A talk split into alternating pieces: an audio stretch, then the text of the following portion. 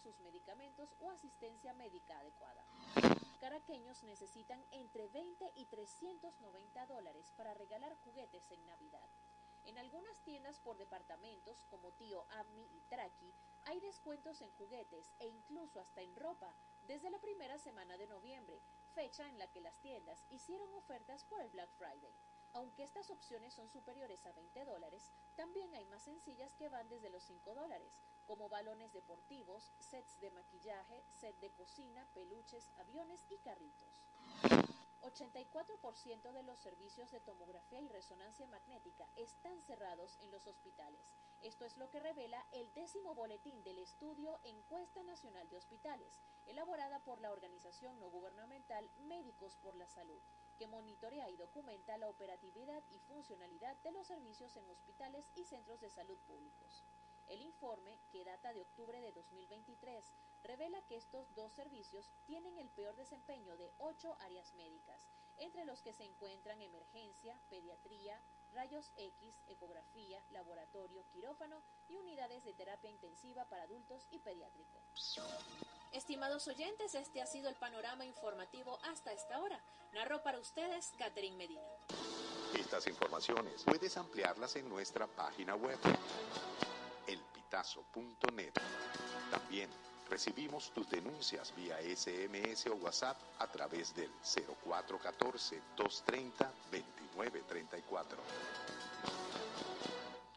Una 14 minutos de la tarde. Muchísimas gracias a Catherine Medina por el noti audio de El Pitazo. Antes de irnos al corte, les presento la encuesta de en este país el día de hoy. En cuanto cree que cerrará el tipo de cambio oficial para final de este año. Opción A, más de 40 bolívares. Opción B, menos de 35 bolívares. Opción C, se mantendrá en 35 bolívares. Y opción D, es incierto. 0424-552-6638. Escuchamos su opinión. Los leemos a través de este número vía mensajería de texto o también vía mensaje WhatsApp. Regresamos en este país por la señal nacional de Fe y Alegría. Ya regresamos con En este país por la Red Nacional de Radio Fe y Alegría.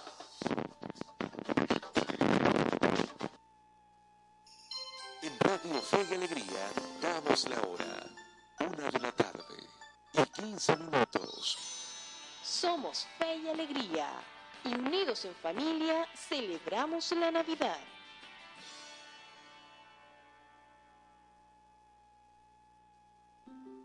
Epa, epa, chamo, ¿a dónde va eso? Pues estos 15 van a familias con necesidades en otra comunidad. ¿Y por qué no los dejas aquí? Yo conozco gente necesitada y además tengo muchos amigos que me pueden ayudar con la distribución. No, no, lo lamento, señora. Pero estos kits son para cubrir las necesidades más urgentes de las comunidades que identificamos luego de hacer una evaluación en la zona. No se la podemos entregar. El trabajo de las organizaciones humanitarias es autónomo de objetivos políticos, económicos, religioso o de cualquier otro interés que no sea humanitario. Eso es independencia, uno de los cuatro principios que guían el trabajo de las organizaciones humanitarias. Un mensaje del equipo humanitario país.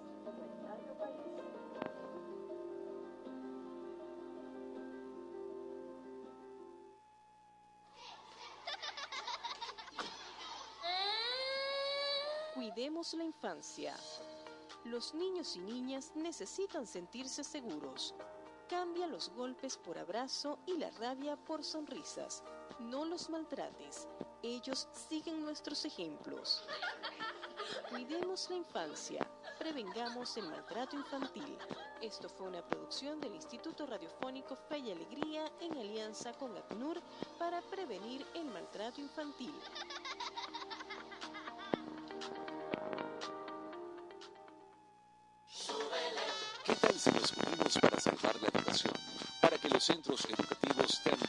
Sean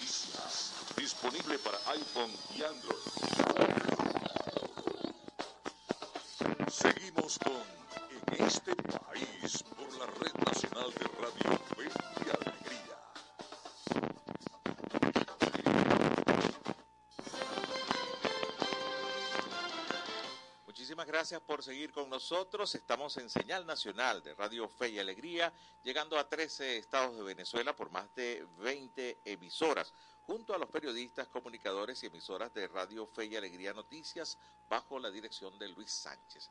Acá en los estudios estamos Francismar Loyo en la producción y en el control técnico, en las redes sociales Andrea Valladares, en la subdirección de comunicaciones Alexander Medina y en la coordinación de producción nacional Anthony Galindo.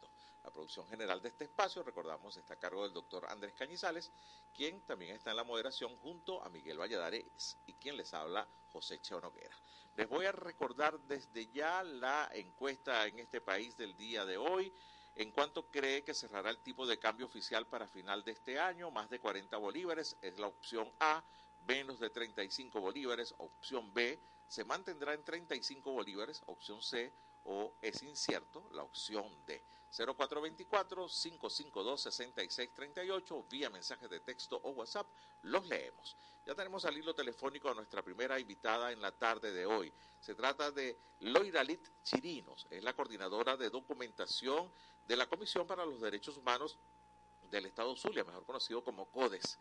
Con ella vamos a estar conversando acerca de los recientes resultados presentados en la séptima encuesta sobre seguridad alimentaria aplicada en dos municipios del estado Zulia. Loiralit, la saluda José Cheo Noguera. Muy buenas tardes, ¿cómo está?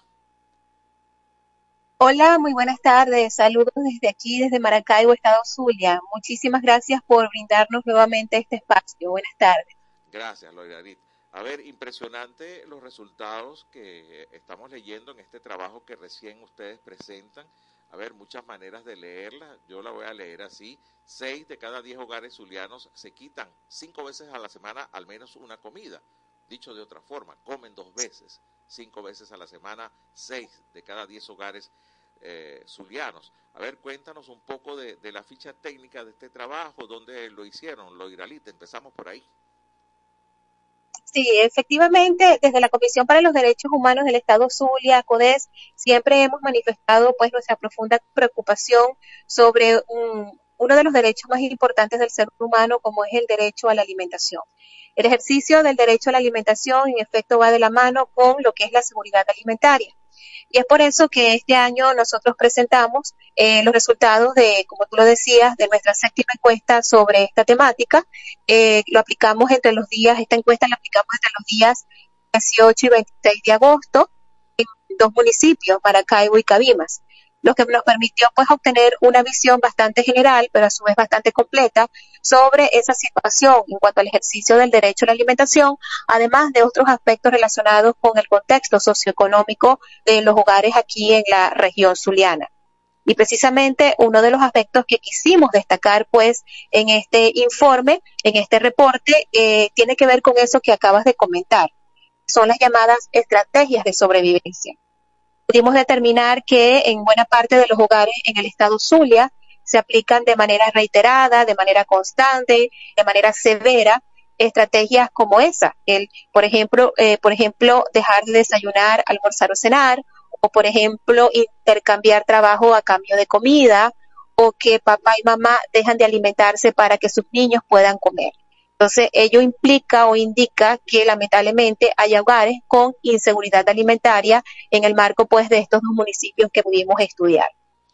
Eh, es preocupante, ¿no? Tú decías que, que, es multifactorial el trabajo que hacen, eh, específicamente ustedes han resaltado el tema de la inseguridad alimentaria, pero definitivamente esto está asociado también con los ingresos, lo Iralit. Eh, imagino que eh, sí. eh, este patrón de, de, que te quitas una comida es porque no hay suficiente ingreso para, para comprar lo suficiente a casa, ¿no?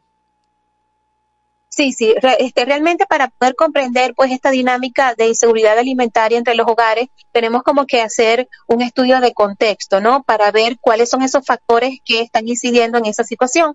Y eh, uno de los elementos que apunta a que en efecto se mantengan esos altos índices de inseguridad tiene que ver con eh, los bajos ingresos que tienen los hogares en el estado Zulia, y en general en todo el país, ¿no?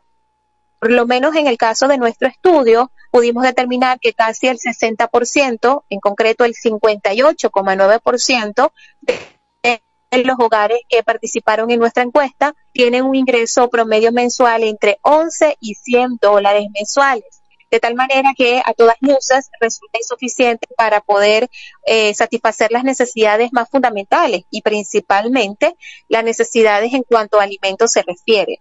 Eh, nosotros pudimos verificar que hoy en día el gran elemento de obstáculo para poder acceder a alimentos suficientes, tanto en cantidad como en calidad, tiene que ver con esto, con el factor de bajos ingresos. Es decir, el problema se centra no tanto en la disponibilidad de los alimentos, sino en las posibilidades de acceder, tanto física como económicamente, a los mismos por estos bajos eh, ingresos que, que, perciben pues eh, las familias.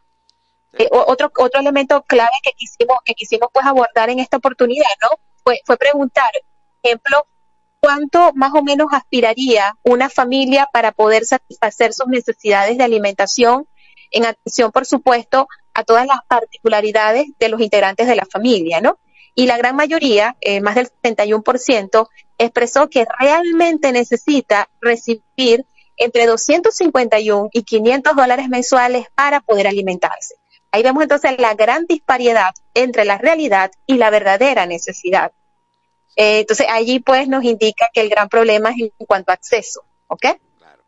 Estamos conversando con Loiralit Chirinos, es la coordinadora de documentación del CODES, de la Comisión para los Derechos Humanos del Estado Zulia. Hoy el tema eh, tiene que ver con alimentación.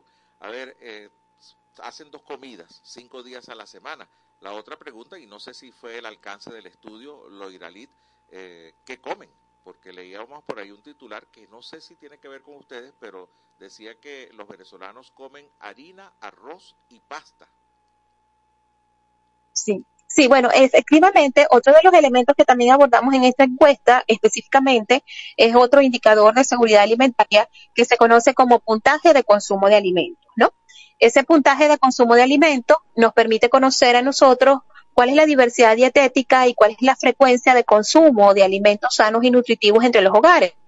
Y en pocas palabras, en efecto, nos permite pues conocer cuál es esa dinámica de alimentos qué es lo que realmente está consumiendo, en nuestro caso, eh, según la población pues aquí, a las que aplicamos pues la encuesta, Maracaibo y Cabimas, eh, básicamente es la misma, es la, misma respuesta que, que, acabas de comentar. Hay un alto consumo de cereales, plátanos y, tubérculos, es decir, harina, harina de maíz, harina de trigo, o arepa, eh, casi buena parte, casi nueve de cada diez hogares en la región zuliana lo consumen hasta entre seis y siete veces al día, por ejemplo.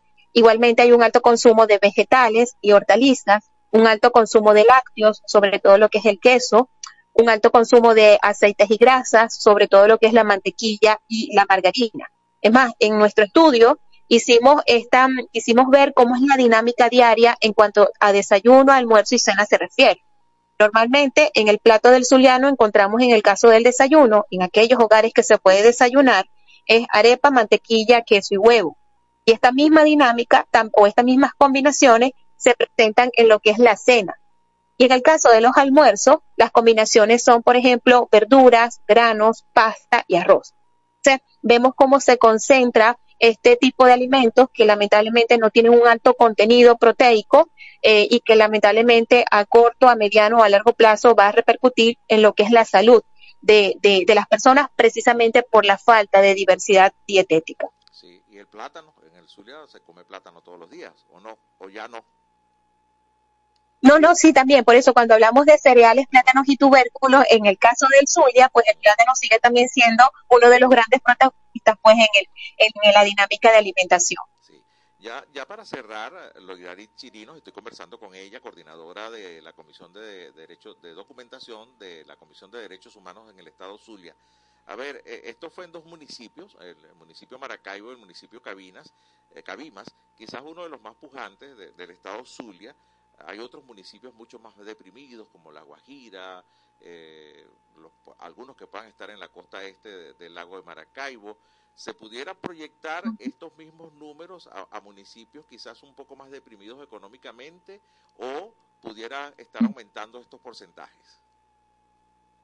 Bueno, en nuestro caso, esto nos permite, como te decía hace rato, tener una visión general sobre lo que está ocurriendo en el estado Zulia. Sin embargo, de manera lamentable, existen otros municipios un tanto más, en una situación un tanto más aguda desde el punto de vista socioeconómico y por lo tanto en acceso a los alimentos, como los, que acabas de mencionar. Por ejemplo, los, el municipio eh, de Guajira, los municipios del sur del lago de Maracaibo, para nadie es un secreto los grandes esfuerzos y los grandes sacrificios que hacen las familias en estos municipios también para poder acceder a los alimentos. No obstante, pese a que hicimos eh, este estudio, pues tanto en Maracaibo, que se supone que es la capital y existe, un, entre comillas, un poco más de bonanza, la situación es igualmente difícil. Y en el caso de Cabimas, eh, si bien pues ha sido eh, tradicionalmente o históricamente uno de los municipios más pujantes por ser epicentro pues de lo que es la industria petrolera, recordemos que lamentablemente dada la, la caída pues paulatina de lo que ha sido la industria petrolera, ello ha traído como consecuencia que muchos de los trabajadores eh, que pues estaban afiliados a, este tipo de, de, de, de industria también pues tienen un bajo nivel económico, han tenido también que aplicar estrategias de sobrevivencia, de tal manera que estos resultados nos permiten tener esa fotografía general, pero con claridad de que en efecto hay otros municipios eh, que presentan complicaciones mucho más agudas en el tema de la alimentación. Repetimos, en el tema de la alimentación, sobre todo en cuanto a las posibilidades de acceso físico y económico eh, de los mismos. Sí, ¿se puede conseguir este informe eh, en, algún sitio web, lo, lo? Sí, en los próximos días va a ser este, presentado formalmente o va a ser publicado formalmente en nuestra página web www.codes.org e igualmente pues lo vamos a difundir de manera eh, constante a través de nuestras eh, redes sociales arroba, codes y cualquier cosa, cualquier tipo de información adicional o un contacto pues directo que quieran tener con nosotros lo pueden hacer a través de nuestro correo electrónico eh, codes.gmail.com tal manera que estamos allí para seguir cultivando el ejercicio de lo que es el derecho a la alimentación como un derecho humano fundamental.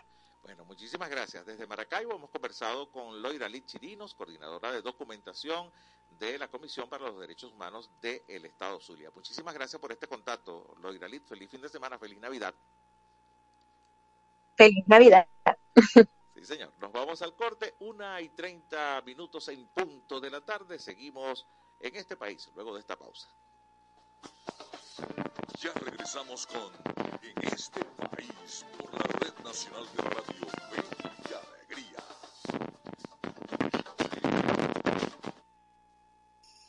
En Radio Fe y Alegría damos la hora. Una de la tarde y 30 minutos. Somos Fe y Alegría y unidos en familia celebramos la Navidad.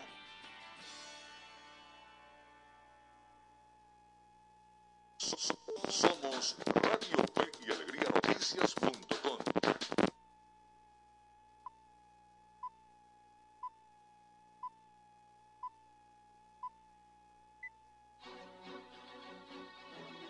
Noticias.com. de este momento, más de 25 emisoras interconectadas para llevarte información con todas las voces. Radio Fe y Alegría Noticias. Avance informativo. Avance informativo. Muy buenas tardes, sean bienvenidos y bienvenidas a un avance informativo a través de Radio Fe y Alegría. A esta hora les saluda Juan Carlos Rosales. Comenzamos. España recibió a más de 72 mil migrantes venezolanos en el año 2022. El saldo migratorio de España con el exterior fue positivo, 727 mil cinco personas en el año 2022, el más elevado en los últimos 10 años, y Cataluña, Madrid y la Comunidad Valenciana fueron las regiones que registraron una mayor diferencia entre quienes llegaron y quienes emigraron. Según los datos publicados por el Instituto Nacional de Estadísticas de España, El número de extranjeros que entró en España ascendió a 729.709 personas en 2022 y por nacionalidades destacaron la colombiana con 152.000, la ucraniana con 85.978 y la venezolana con 72.086. Todas las comunidades españolas presentaron saldo migratorio positivo con el exterior el pasado año y los mayores se dieron en Cataluña con 158.546, la Comunidad de Madrid con 135.620 y la Comunidad Valenciana con 113.402. Hasta aquí este avance informativo. La invitación es para que sigan con la programación de Radio Fe y Alegría. Contamos con periodistas en toda Venezuela para llevarles la información en vivo y en caliente. Red Nacional de Radio Fe y Alegría, con todas las voces. Seguimos con En este país por la Red Nacional de Radio Fe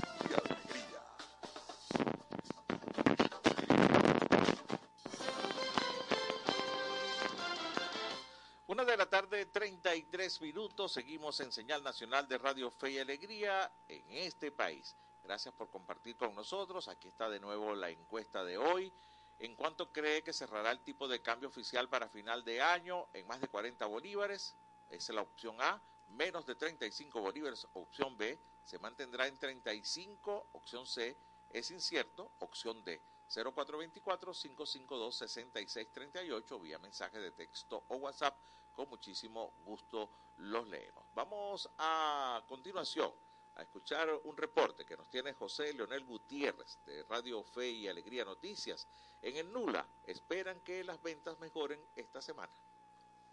Gracias compañeros del programa en este país radio y como ha ocurrido esta semana prácticamente sin servicio eléctrico, hasta 14 y 16 horas y un poquito más a veces la pasamos sin servicio eléctrico y esto ha golpeado un poco las expectativas para muchas personas de lo que es la, la, la Navidad, la Nochebuena y lo que es la, el movimiento comercial. Más allá de esta situación que al parecer va a ser protagonista para final de año, tenemos a los pequeños comerciantes que para estos días apuestan eh, y creen que las cosas van a mejorar y va a cerrar un año totalmente diferente. Tenemos los vendedores de pólvora eh, que se, eh, se, se, estacionan por la calle principal del Nula y en la Plaza Bolívar para tratar de darle colorido y también algo de realito, como dicen por allí, a este mes de diciembre. Tenemos una vendedora, ¿su nombre?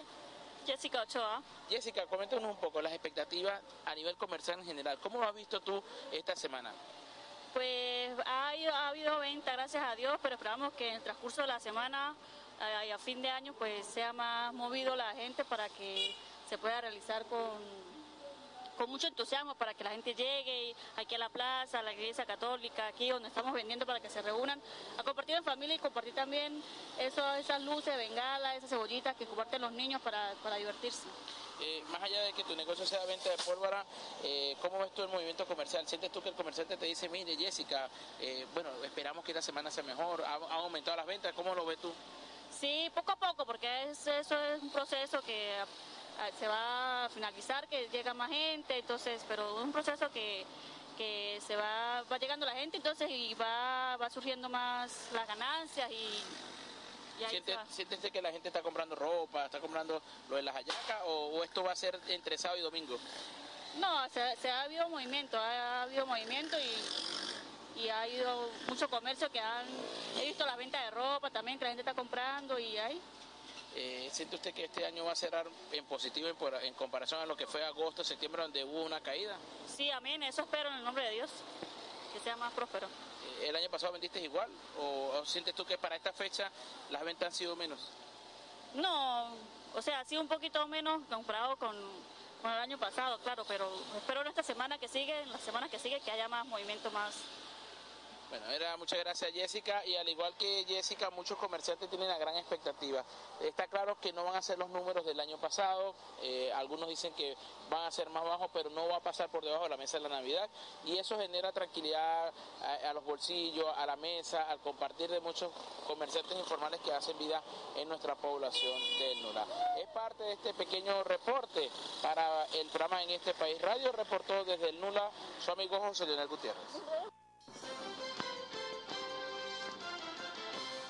Muchísimas gracias por este reporte que nos hacen desde el NULA, José Leonel Gutiérrez, de la red de comunicadores y periodistas de Radio Fe y Alegría Noticias. Muchísimas gracias. A ver, actualizamos un poco la información, también podemos hacer lectura de algunos de los titulares que no pudimos concluir con respecto al tiempo.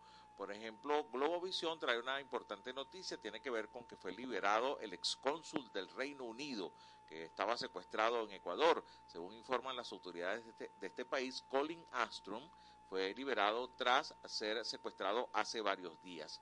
Por otra parte, últimas noticias trae esta información. Acuerdo PDVSA Refinería de Corsu reactiva comercio entre Venezuela y Curazao. Este acuerdo busca normalizar las relaciones entre ambas petroleras y resolver los compromisos laborales pendientes. También hay otra nota que fue suspendida, la visita del presidente Nicolás Maduro a Rusia y lo informan directamente el Kremlin. Estaba previsto que para finales de este año, es decir, la próxima semana, el presidente Maduro viajara a Rusia, específicamente a Moscú, pero bueno, ha sido el mismo Kremlin que, sin explicar las razones, eh, pues ha dicho que se ha suspendido o se ha pospuesto esta visita. En cuanto a la noticia que sigue generando mayor número de comentarios, mayor número de información, tiene que ver con la liberación de Alex Saab. Bueno, sigue dándose como un hecho.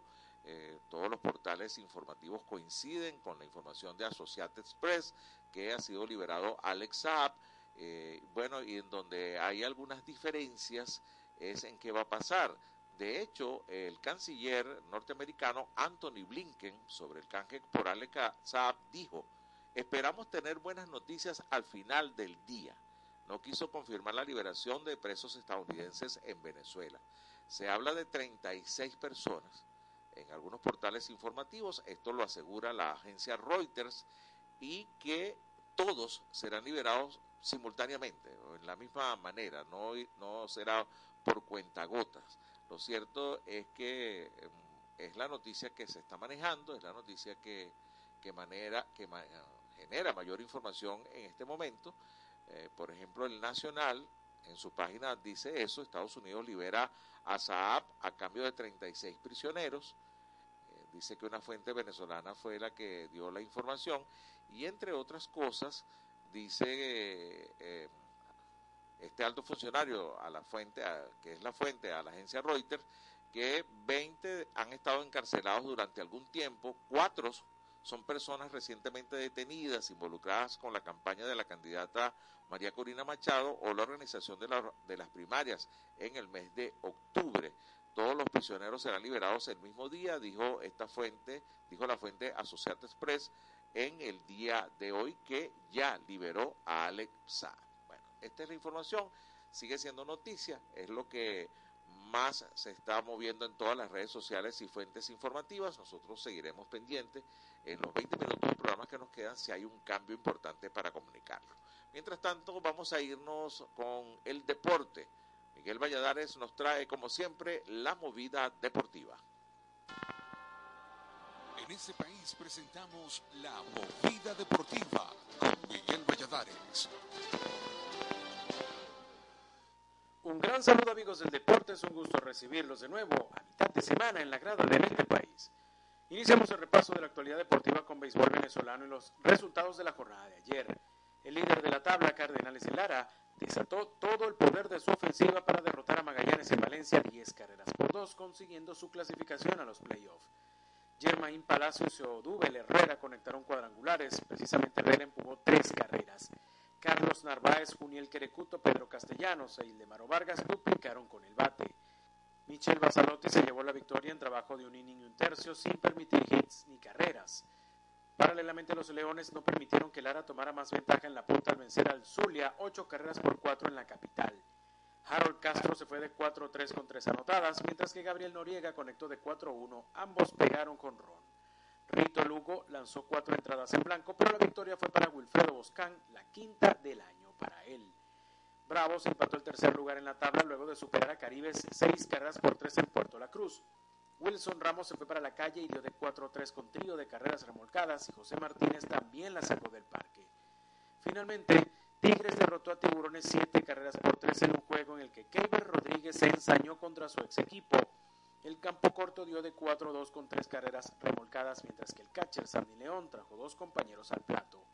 Para hoy, Bravos y Caribes tendrán una doble cartelera en Puerto La Cruz.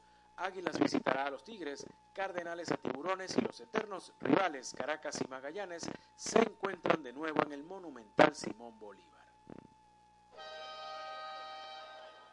Y seguimos con fútbol porque ayer se sortearon las rondas previas de la Copa Libertadores y la Copa Sudamericana del 2024. Los clubes venezolanos ya conocen a sus respectivos rivales.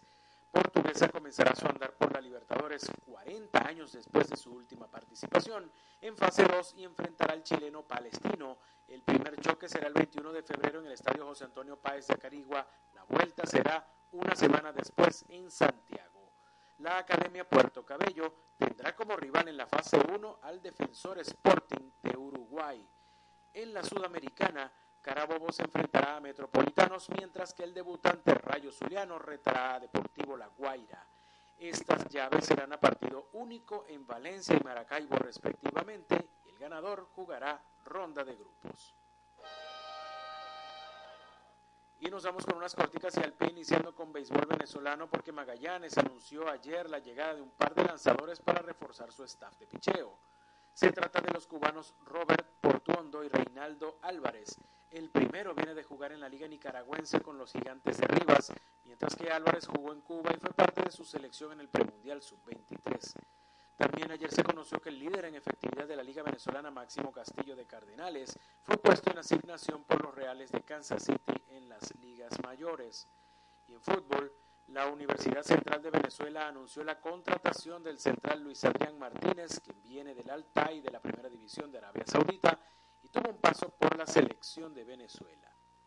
De esta forma llegamos al final del repaso por la jornada de hoy, nos reencontramos mañana en la grada de En este país. Este país presentó la movida deportiva con Miguel Valladares. Muchísimas gracias, Miguel. Una 44 minutos de la tarde por esta movida deportiva. Bueno, no, lo dijo Miguel, pero ya ahí tenemos un, clasificado en el béisbol profesional, los Cardenales de Lara. Y los Leones del Caracas están a punto de caramelo. Una victoria los lleva a asegurar su pase a la siguiente ronda, que es el conocido Round Robin. Final de, fotografía para cuatro equipos que estarán disputándose por cuatro puestos más, o por tres, sí, por cuatro puestos, por dos puestos más. Eh, habrá un comodín y por supuesto el tercero y cuarto clasificado. Así que interesante lo que está pasando en el béisbol profesional venezolano. Es la una de la tarde con 45 minutos, tiempo de una pausa. Seguimos con más de este país. Ya regresamos con En este país, red nacional de radio Fe y Alegría. En Radio Fe y Alegría damos la hora. Una de la tarde y 45 minutos. Somos fe y alegría. Unidos en familia, celebramos la Navidad.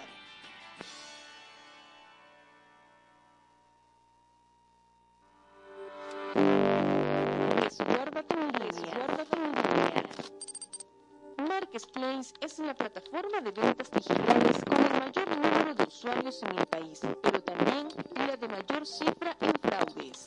Muchas de sus ofertas fantasmas logran captar a clientes en la red, pero las compras nunca se concretan o terminan en algún tipo de robo o secuestro.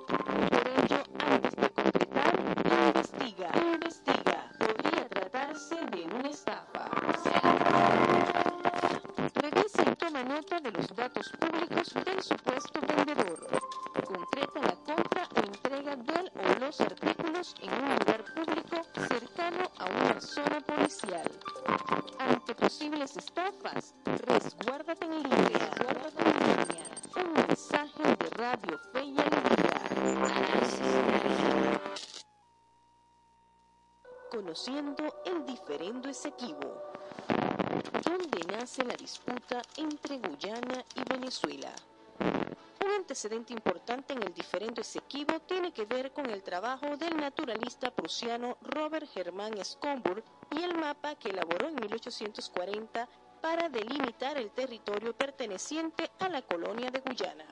En su demarcación, el naturalista se adentró 141.930 kilómetros cuadrados hacia territorio venezolano, fijando un nuevo límite para Guyana, ahora representada desde la desembocadura del río Amacuro hasta el monte Roraima y desde aquí hasta el nacimiento del río Esequibo, incurriendo en una clara violación al espacio limítrofe entre ambas naciones.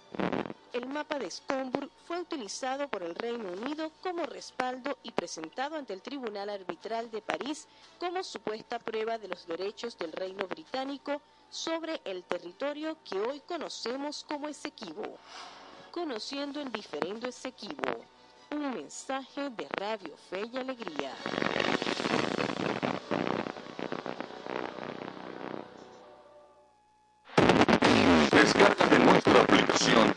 Y Alegría Noticias. Disponible para iPhone y Android. Seguimos con En este país por la Red Nacional de Radio y Alegría.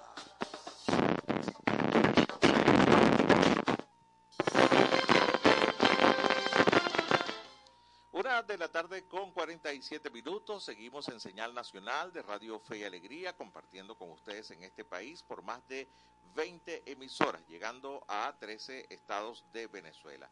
Les recuerdo la encuesta en este país del día de hoy. A ver qué piensa usted en cuánto va a cerrar el tipo de cambio oficial para final de año. Opción A, 40 bolívares, más de 40 bolívares. Opción B, menos de 35. Opción C, se mantendrá en 35 bolívares. Y opción D, es incierto. 0424-552-6638. Por aquí tenemos algunas de las respuestas. Desde Anaco nos escriben. Opción D, es incierto. Como en la mayoría de las cosas en Venezuela, no soy economista, pero un factor importante a considerar es la baja producción petrolera, que cerró aproximadamente en unos 700 mil barriles y hay que tomar en cuenta que parte de esta producción se la llevan las compañías extranjeras para cobrarse deudas. Necesitamos un cambio urgente. Esto lo escriben desde Anaco. Gracias por participar. Ya tengo al hilo telefónico a nuestra siguiente invitada de la tarde de hoy. Vamos a recibir a Ana María Díez. Ella es presidenta de la coalición VE y vamos a estar hablando del Día del Migrante. Muy buenas tardes, Ana María. La saluda José Cheo Noguera. Gracias por atendernos. José, muchas gracias. Un gusto estar aquí. Igualmente para nosotros, tenerte acá de invitada en el programa. A ver, el 18 de diciembre se celebró el Día Internacional del Migrante y para los venezolanos, Ana María, y no sé si vas a estar de acuerdo, hablar de migración hace 10 años, a ver, era un tema que poco interesaba al venezolano, quizás un poco más.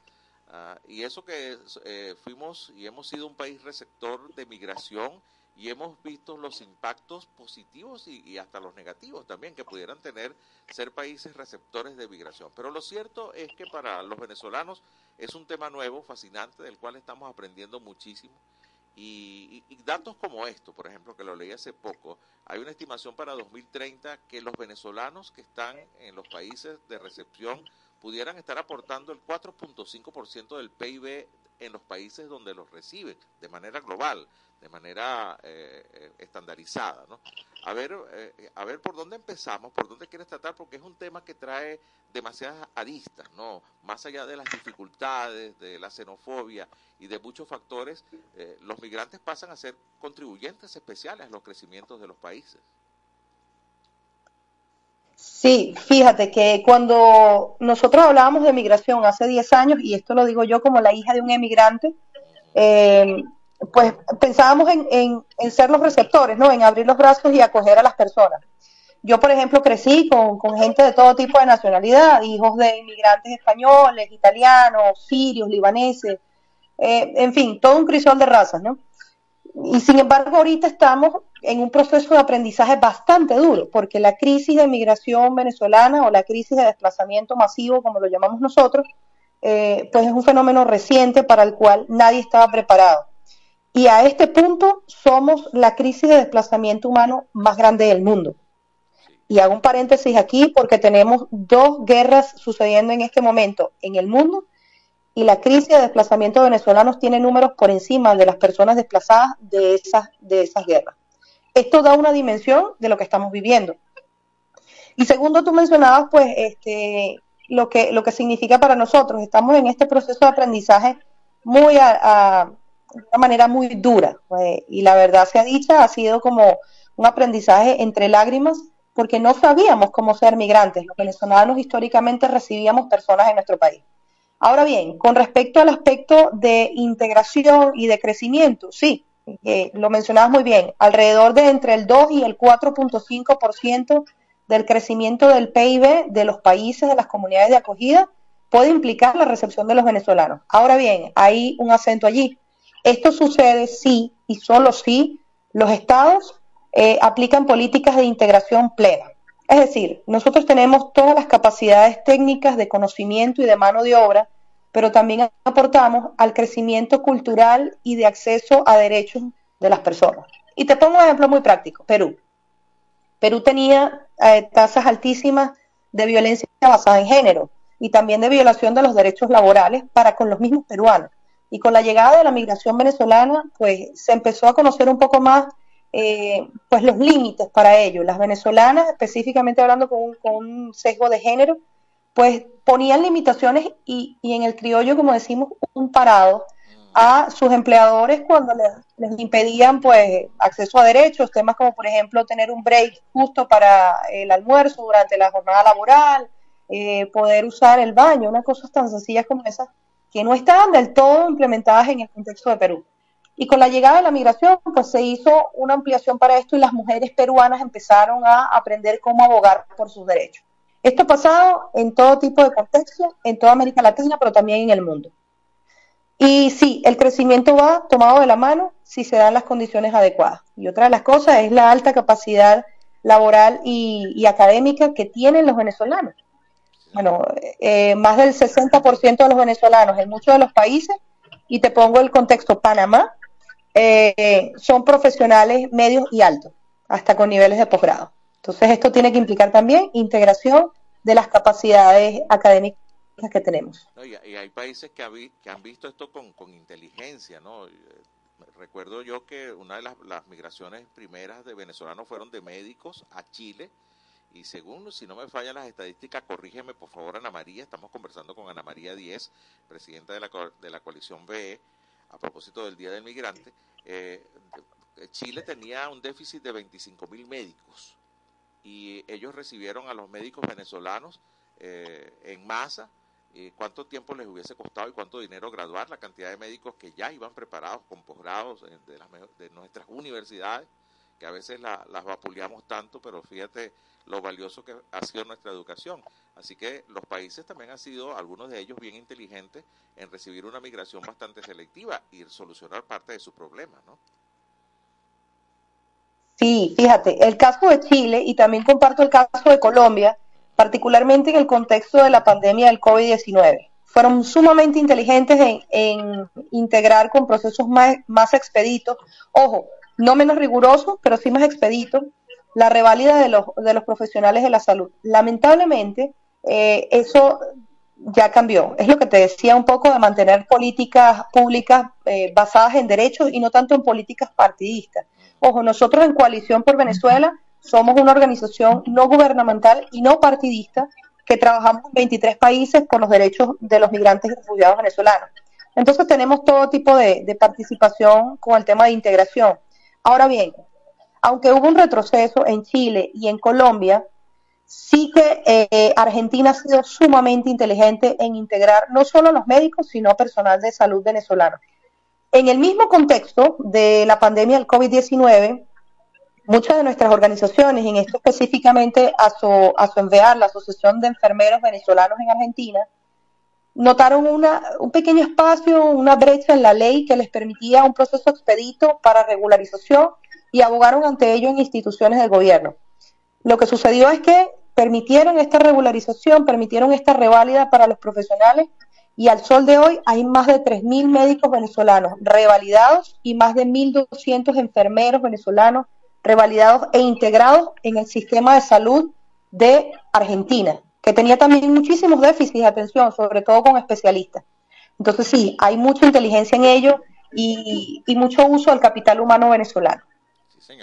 Ana María, lamentablemente se me acabó el tiempo. Me hubiese gustado conversar mucho contigo. Voy a pedirle a nuestra productora Francis Marloyo que te ponga en agenda lo más pronto posible, porque yo creo que nosotros estamos en este proceso de aprendizaje. El tema de la migración va, va a seguir dando mucho de qué hablar. Eh, es muy atípico lo, lo, que está pasando con esta migración venezolana. Bueno, es, la más grande de, eh, del mundo en este momento y no estamos en guerra. Y, y esto tiene unas características bien, bien importantes. Aquí estamos hablando de cómo nos ven ellos, pero también habría que hablar cómo se sienten los venezolanos allá, cuando no terminas de desconectarte de tu tierra, eh, cuando te pones a trabajar allá para, para enviar remesas al país, o cuando decides integrarte completamente y meterte en la cultura del país que te recibe. O sea que hay muchos aspectos de verdad que, que tratar en este tema. Así que te agradezco muchísimo este contacto y te prometo que vamos a seguir hablando. Lamentablemente el tiempo en radio, tú sabes cómo es, y pues tenemos que despedirte. Así que un millón de gracias, Ana María. No, gracias a ti, José, y gracias a todos los que nos escuchan y siempre a la orden desde Coalición por Venezuela. Así va a ser, seguramente. Vamos a seguir hablando de este tema, porque, bueno, somos 8 millones de venezolanos que están fuera de este país y, bueno, estamos haciendo un aporte importante a las economías de los países receptores. Así que, bueno, gracias Ana María Díez, presidenta de la coalición BE, hoy, a propósito de este tema de migración tan interesante. Tiempo justo, unas 58 minutos para despedir el programa de hoy. La invitación es para que nos escuchen esta tarde en la edición nocturna de En este país. Nosotros todavía seguimos con ustedes. Regresaremos mañana a partir de la una de la tarde en este país. Este país, mi país, tu país. Así culmina por el día de hoy en este país.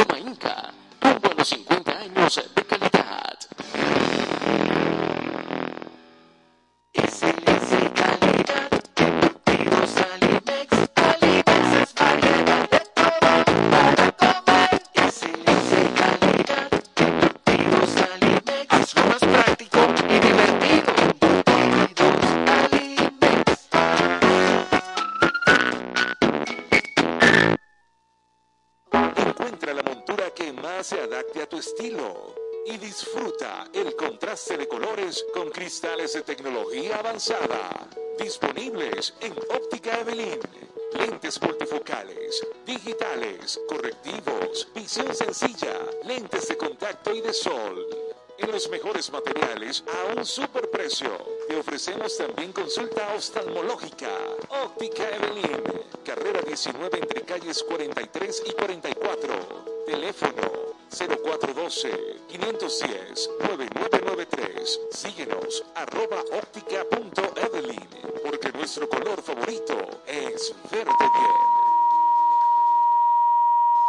El de la 21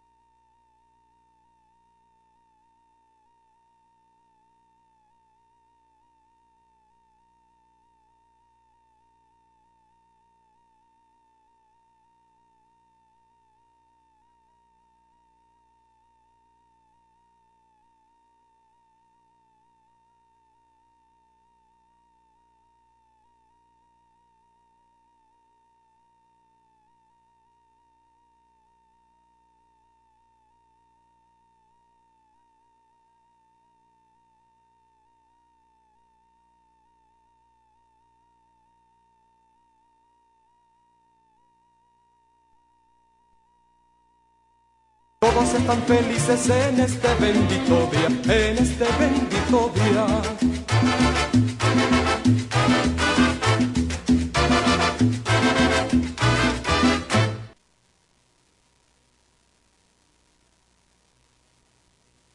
Navidad con fe y alegría. Suena Navidad con fe y alegría.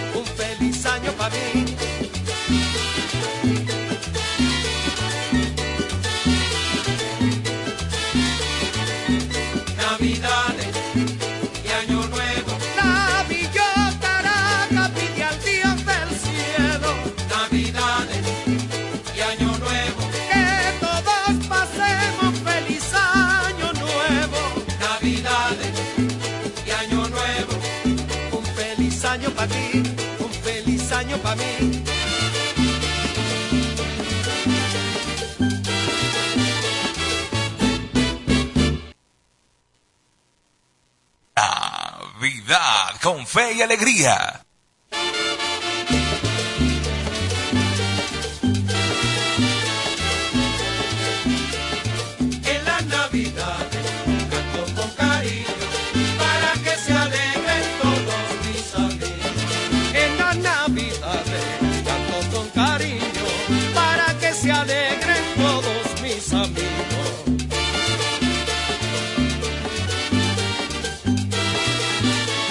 Así es, así es, y bueno, no puede ser de otra manera. Con mucho cariño, arrancamos esta hora de programación especial Navidad con fe y alegría. Programación especial eh, que hemos arrancado desde el 18 de diciembre, el pasado 18, lunes 18. Bueno, y aquí estaremos hasta el 31 de diciembre, como cada año. Ya es tradición, Navidad con fe y alegría.